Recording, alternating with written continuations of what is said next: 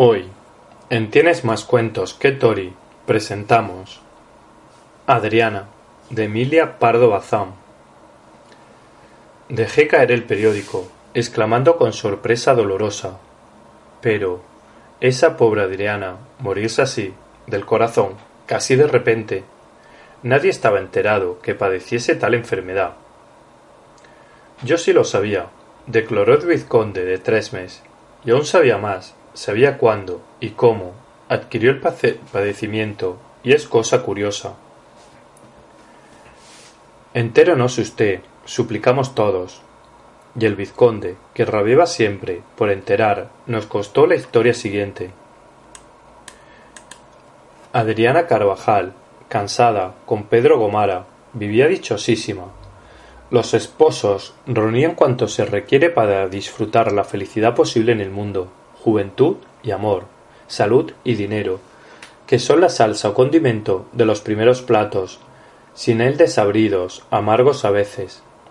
Faltábales, sin embargo, un heredero, un niño, en quien mirarse, pero la suerte no había de mostrarse avara en esto, y les envió por fin el rapaz más lindo que pudo soñar la fantasía de una madre, apasionada y loca ya desde antes de la maternidad, como era Adriana. Al nacer el chico, a quien pusieron por nombre Ventura, en señal de la que les prometía su nacimiento, Adriana estuvo en grave peligro, y el doctor declaró que no volvería a tener sucesión. El delirio con que marido y mujer amaban a su Venturita fue causa de que oyesen complacidos el vaticinio del doctor. Un solo hijo, y todo para él, Adriana libre ya por siempre de riesgos y trabajos, tanto mejor, y a vivir y a cuidar del retoño. Este se crió hermoso y lozano, como una rosa. Yo, que no soy nada aficionado a los chicos, advirtió sonriendo el vizconde de Tresmes. Confieso que aquel me hacía muchísima gracia. Aparte de su lindeza, parecía uno de los angelitos que pintaba Murillo, morenos y de pelo oscuro. Tenía un no sé qué simpático, una mezcla de inocente y picardo, una risa tan fresca, unas acciones tan imprevistas y tan originales, una precocidad, pero no de esas precocidades empalagosas de chiquillo sabio y serio, que me revientan, sino la precocidad de un diablillo con un ingenio celestial, que, vamos, no había más remedio que llevarle juguetes y dulces, por el gusto de sentarle un rato sobre las rodillas, de la chifladura de sus padres sería inútil hablar, porque ustedes la adivinan. Estaban chochitos, no conocían otro dios que el tal muñeco. Adriana no se había apartado un instante de su cuna, vigilando a la nodriza, arrebatándole el pequeño, así que acababa de mamar, vistiéndole, desnudándole, bañándole y guardándole el sueño. Y así que empezó a interesarse por el mundo exterior, a extender las manitas y a pedir tochas, les faltó tiempo para darle cuanto deseaba y mil objetos más, que ni se le ocurrían ni podían ocurrírsele.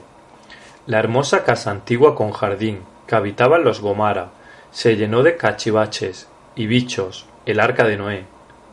Los, los caballos de cartón andaban mezclados con los pájaros vivos.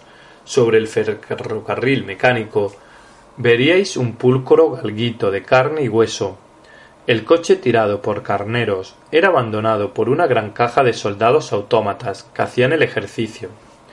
¿Cree usted que derrochaban dinero en semejantes chucherías? Y yo le dije alguna vez a Adriana, porque tenía confianza con ella. Hija, estáis malcriando a este pequeñín. Déjele que se divierta ahora, me contestaba. Demasiado rabiará algún día. Ojalá pueda ofrecerle siempre lo que le haga dichoso.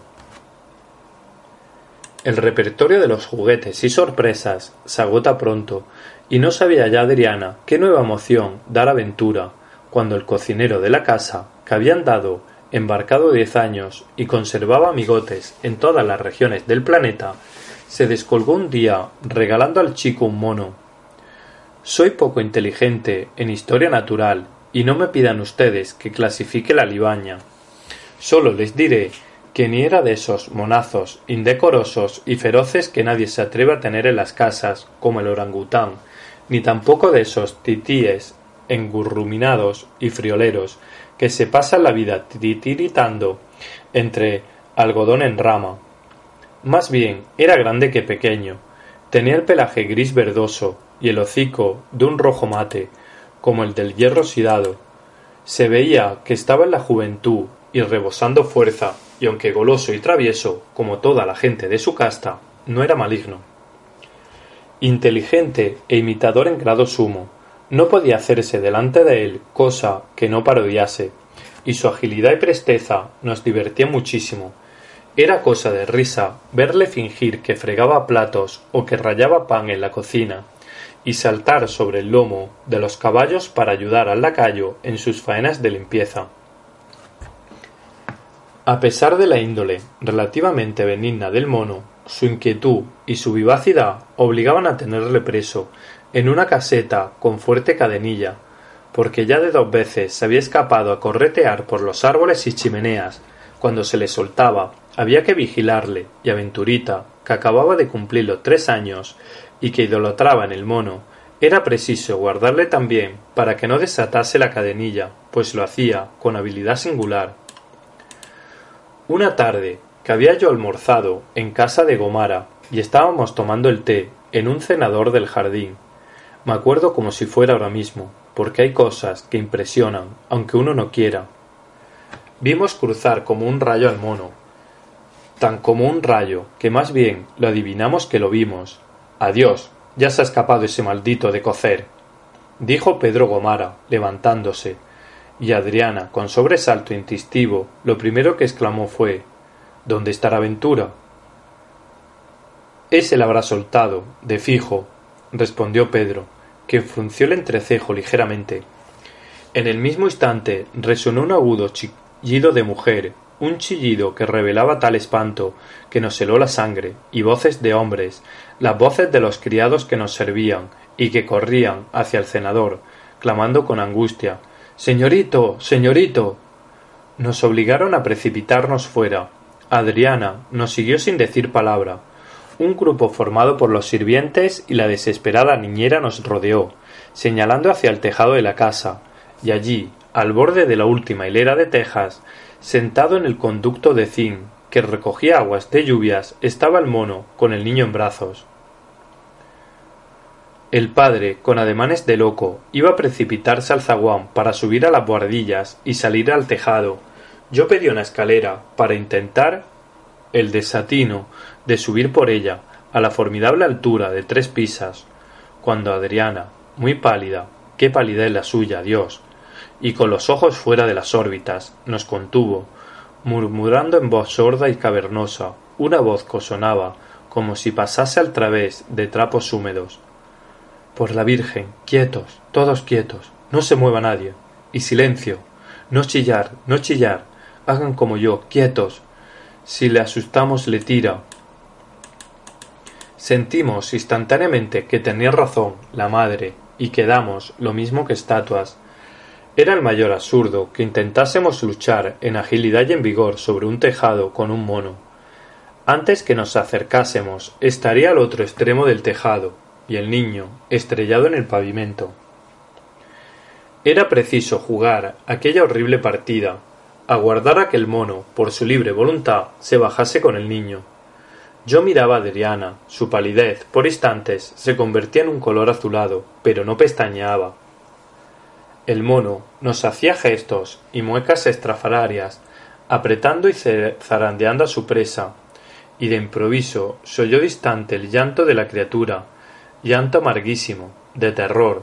Sin duda, acababa de sentir que estaba en peligro, aunque no lo pudiese comprender claramente. La madre tembló con todo su cuerpo, y el padre, inclinándose hacia mí, sollozó estas palabras Tresmes, usted que es buen tirador, una bala en la cabeza. Voy por la carabina. Idea insensata, delirante, porque aun siendo yo un Guillermo Tell, al matar el mono haríamos caer al niño, pero no tuve tiempo de negarme. Intervino Adriana con un no tan enérgico que su morido se mordió los puños, y la madre, terriblemente serena, añadió enseguida Si le miramos, nunca bajará. Hay que retirarse, hay que esconderse, que no nos vea. Nos recogimos al cenador, desgarramos la pared de enredaderas y desde allí, como se pudo, espiamos al enemigo. ¿Les estremece a ustedes la situación? Pues estremezcanse más. Duró veinte minutos. Sí, los conté por mi reloj, y esos veinte minutos el mono depositó al niño en el tejado, le acarició como había visto hacer a la niñera, lo obligó a pasear cogido de la mano, y aupó sobre la chimenea y le llevó a cuestas, a caballito, un sainete que en otra ocasión nos haría desternillarnos. Durante esos veinte minutos Pedro anhelaba a Adriana no se le oía ni respirar. Por fin el mono miró hacia abajo, hizo varios visajes y recogiendo aventura se descolgó rápidamente con su carga, lo mismo que un fonámbulo sin cuerda al jardín. Entonces salimos con explosión todos, todos, menos la madre, que había caído redonda, y el animal, asustado, soltó a Chico ileso y se refugió en su caseta. Aquella tarde Adriana sufrió dos sangrías, que no sacaron más que gotas negras, y desde entonces padeció del corazón Parecía que se había repuesto mucho en estos últimos años, pero va, la herida era mortal y ella no lo ignoraba. ¿Y qué fue del mono? preguntamos como chiquillos. Tuve yo que pegarle el tiro. Si viesen ustedes que me daba lástima, repuso el vizconde.